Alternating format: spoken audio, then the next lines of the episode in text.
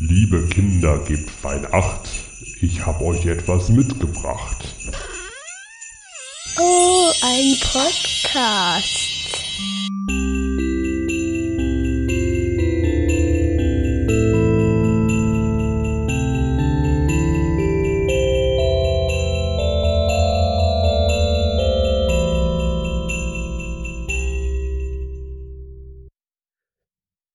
Hallo und herzlich willkommen zum Kompendium des Unbehagens. Heute wieder mit einer Sonderfolge zu Weihnachten im Rahmen des Pottwichtel-Projekts.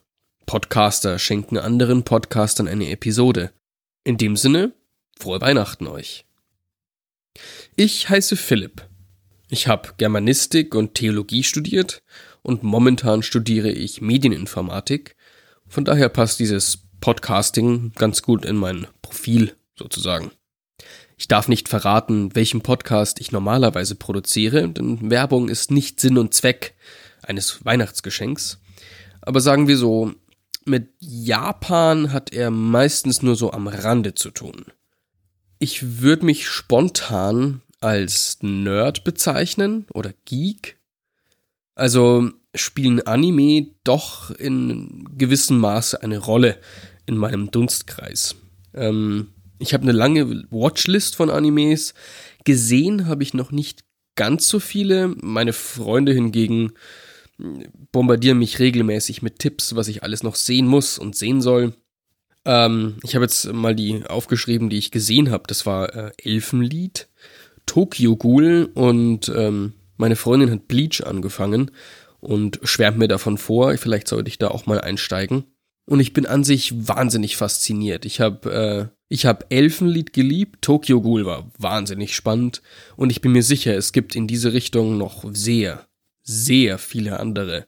Man muss ja nur mal hier in diesen Podcast hier öfter reinhören und man merkt, dass das eine ganz, ganz eigene Welt ist. Ich habe jetzt ein paar Episoden dieses Podcasts hier gehört, um mich so in diesen Stil einzufinden, den ihr normalerweise hier so habt.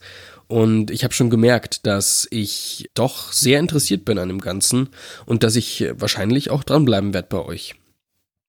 Ich muss jetzt nicht meine Asian Street Credibility auf den Prüfstand stellen. Ich glaube, da würde ich sowieso abstinken. Aber was ich gerne mache, ist mit meiner Freundin gemeinsam japanisch kochen. Und ich habe tatsächlich mal hier so um, ne, zu Beginn, Setting, ich habe ein Rezept mitgebracht aus dem Buch äh, Tokyo Cakes süße Rezepte aus Japan. In diesem großartigen Buch stehen auch die japanischen Titel drunter. Ich werde euch nicht mit meiner japanischen Aussprache foltern. Ähm, die ist nämlich nicht, weil ich äh, spreche kein Japanisch. Aber hier, äh, Google weiß, wie man es ausspricht. Warte, eine Sekunde.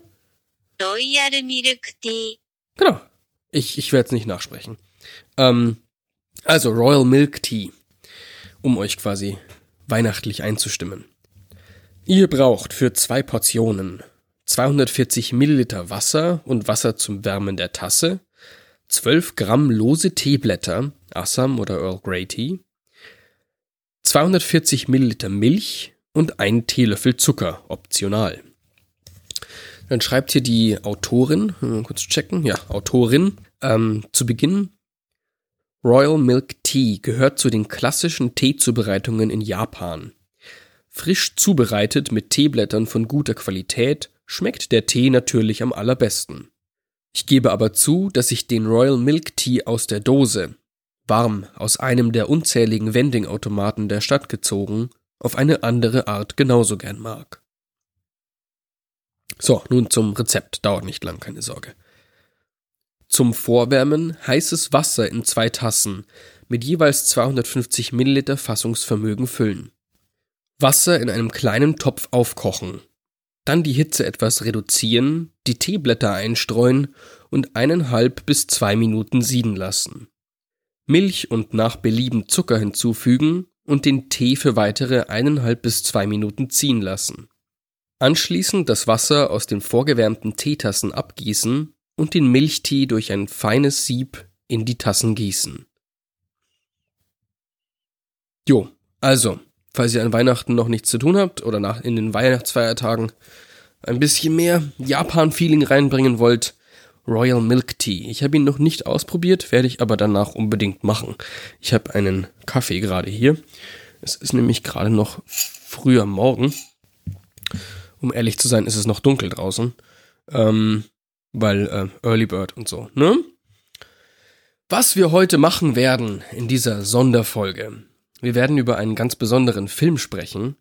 Und zwar Kung Fury. Äh, in der Vorbereitung auf die Episode hier habe ich natürlich herausgefunden, dass Kung Fu was Chinesisches ist. Er hält mich nicht davon ab, diesen Film hier zu besprechen. Es spielt nämlich überhaupt keine Rolle. Er kommt nämlich aus Schweden und äh, spielt in Amerika. Also es hat überhaupt keinen keinen Sinn, auf China oder Japan zu pochen. Es handelt sich um einen Kickstarter-Film, äh, ein kostenloser schwedischer Kurzfilm, heißt in, heißt in der Wikipedia. Ist im Mai 2015 erschienen und hat 8,1 Sterne. Nee, 8,1 Punkte. Ja, ihr wisst schon, 8,1 von 10 Dings auf IMDb. Also ist, äh, ist ein ganz netter Film. Und äh, wir werden rausfinden, warum. Ich will ihn am liebsten mit euch angucken, ja, aber ist ja immer mit den Rechten her schwer. Äh, ihr findet ihn einfach auf YouTube, Kung Fury. Ich werde den Link auch mit in die Show Notes, also ich werde sie mitschicken in diesem Pottwichtel-Geschenk. Äh, mal gucken, ob sie in den Show Notes landen werden. Aber an sich, also ihr findet den, den, den Film auf YouTube. Es handelt sich um einen halbstündigen Kurzfilm und es ist eine Hommage an Trash-Action-Filme der 80er. Ich weiß nicht, ob ihr den schon besprochen habt. Ich habe ihn bei euch auf der Seite nicht gefunden hier. Ähm, von daher glaube ich oder ich bin positiv, dass ihr den noch nicht besprochen, vielleicht sogar noch nicht gesehen habt. Das äh, fände ich aufregend, wenn ihr den noch gar nicht kennt. Zur Handlung. Also, wie gesagt, der Film spielt in Amerika. Zu Beginn traktieren Jugendliche einen Videospieleautomaten. Es ist alles so in diesem, diesem VHS-Fizzle, ähm, ja, also in diesem Stil der äh, Videokassetten von damals. Ab und zu ist auch so eine, so eine Linie, ne, so eine Screen-Tearing-Linie, ähm, die durchs Bild läuft. Also äh, optisch sehr ansprechend. Jugendliche traktieren einen Videospielautomaten. Dieser lässt sich das aber nicht mehr gefallen. Er transformiert zu einem Kampfroboter ja, und verbreitet Chaos und Schrecken. Ähm, geht so weit, dass er einem äh, Hund den Mittelfinger zeigt und durch die Gegend ballert und Sachen in Luft jagt. Also, man, man kennt ja, was passiert, wenn ein Videospielautomat durchdreht. Man ruft den besten Polizisten, den es gibt. Kung Fury. Yeah, that's my bicep. One second, babe. Hello?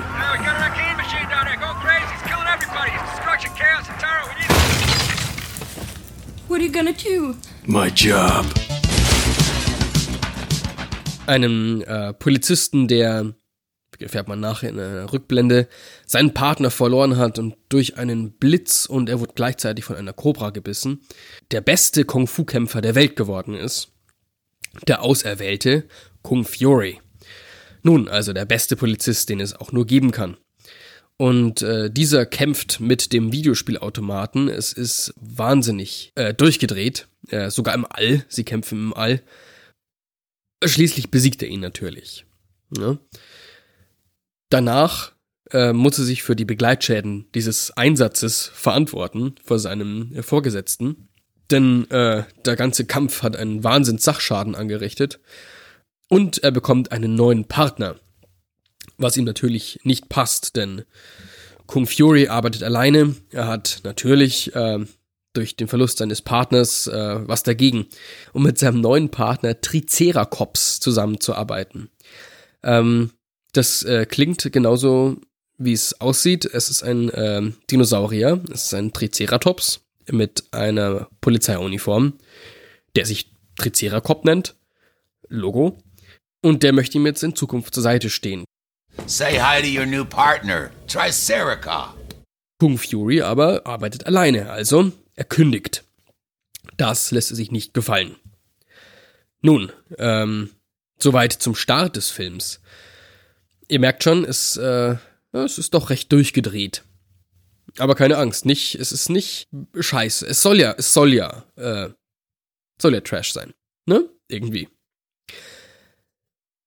Adolf Hitler. Ja, äh, Kung-Fu-Filme werden nur gut mit Adolf Hitler. Taucht auf. Er ist Meister des Kung-Fu und er nennt sich Kung-Führer. Ich muss kurz schlucken. Äh, also, Kung-Führer tritt auf und er nimmt die Polizeiwache unter Beschuss durch ein Telefon hindurch. Also er, er taucht auf in dieser Zeit, äh, holt sich ein Mobiltelefon, ruft die Polizei an, äh, schreit Fuck you Police und schießt dann auf das Telefon. Und durch das Telefon hindurch ähm, wird die Polizeiwache äh, unter Beschuss genommen. Give me the phone.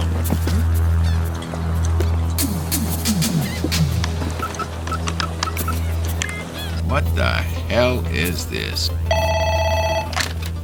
Chief McNichol speaking. Is this the police? Yeah, this is the police. Crack you!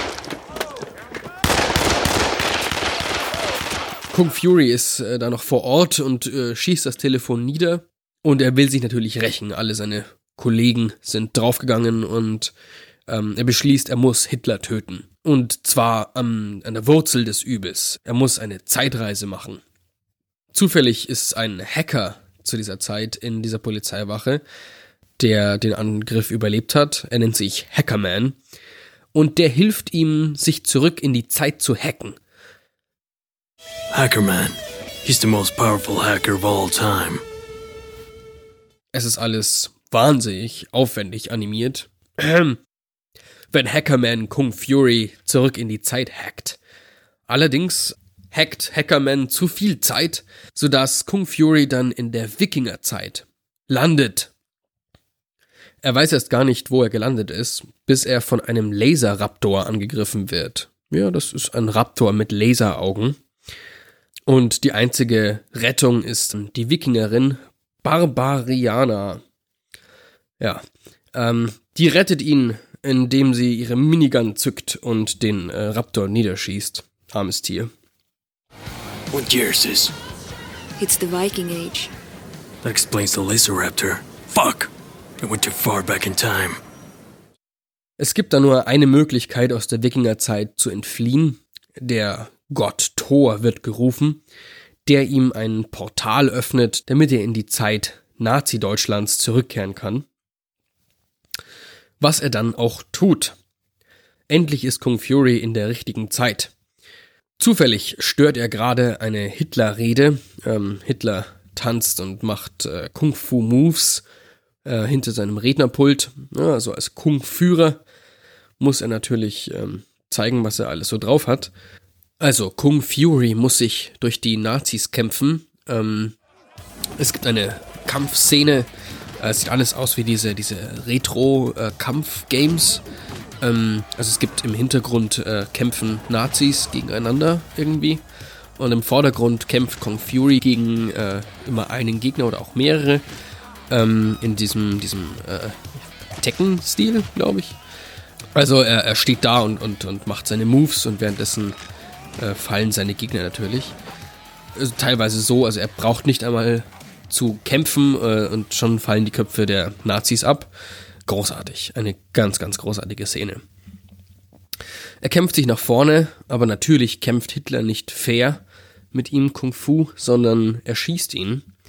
Kung Fury kommt dann in den Himmel, er zeigt seinen Polizeiausweis vor und er schreit, er muss zurück. Und er kämpft dann auch gegen ähm, den Abgesandten des Himmels, gegen eine Kobra und äh, kommt dann wieder zurück. Denn seine Freunde kamen ihm zu Hilfe, während er tot war. Hackerman und der Triceratops und Thor und Barbaribirana. Hab ich das richtig ausgesprochen? Barbarbir... Ja, ihr wisst schon. Ähm, sie kommen ihm zu Hilfe und Hackerman hat seine äh, Schusswunden weggehackt. Und gemeinsam ist es ihnen möglich, äh, Hitler zu töten. Thor schleudert seinen Hammer und zerquetscht Hitler. Allerdings kommt auch der Reichsadler Hitler zu Hilfe, der auch äh, zusammen mit Hitler dann zerquetscht wird. Nun, Ende gut, alles gut. You Triceracop. You're the best damn partner I've ever had. I came back in time for you, Kung Fury. Because, damn it, I love you. Teamwork is very important. So, what happens now, Kung Fury? Well, I need to head back to the office. Looks like it's gonna be a hell of a lot of paperwork. Er muss wieder zurück in seine Zeit. Alle müssen wieder zurück in ihre Zeit. Und es scheint alles normal zu sein.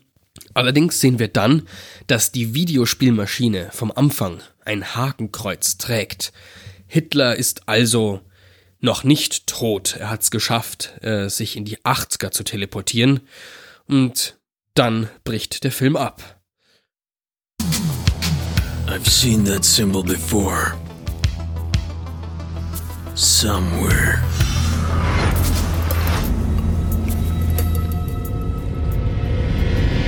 Hitler.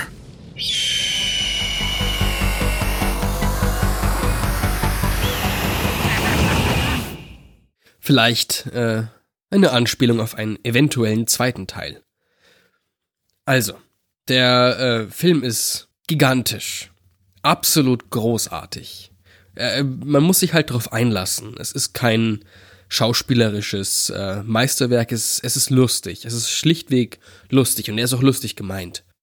David Hasselhoff hat den Titelsong dazu beigesteuert, zu diesem großartigen Film, True Survivor. Also, es ist auf jeden Fall wert, dass man sich ihn mal anguckt. Es ist ein lustiger, wahnsinnig abgedrehter Film, der viel, viel, viel, viel Spaß macht. Und ich hoffe, ihr habt damit genauso viel Freude wie ich. Und ich zeige ihn auch immer ganz fleißig allen meinen Freunden, ähm, die ihn mindestens genauso krass, blöd, lustig finden wie ich. So, und das soll es auch heute schon gewesen sein für heute. Ich hoffe, ihr hattet viel Spaß. Ich wünsche euch was, vor allem frohe Weihnachten. Kommt gut durch die Feiertage. Und vielleicht hören wir uns ja mal wieder. Am, ich glaube am 1. Januar, ich glaube am 1. Januar wird äh, veröffentlicht, wer wen bewichtelt hat. Also wenn ihr Lust habt und wissen wollt, wer hinter der Stimme steckt, dann guckt doch mal auf die Pottwichtel-Seite. Und ansonsten sehen wir uns. Macht's gut. Ciao.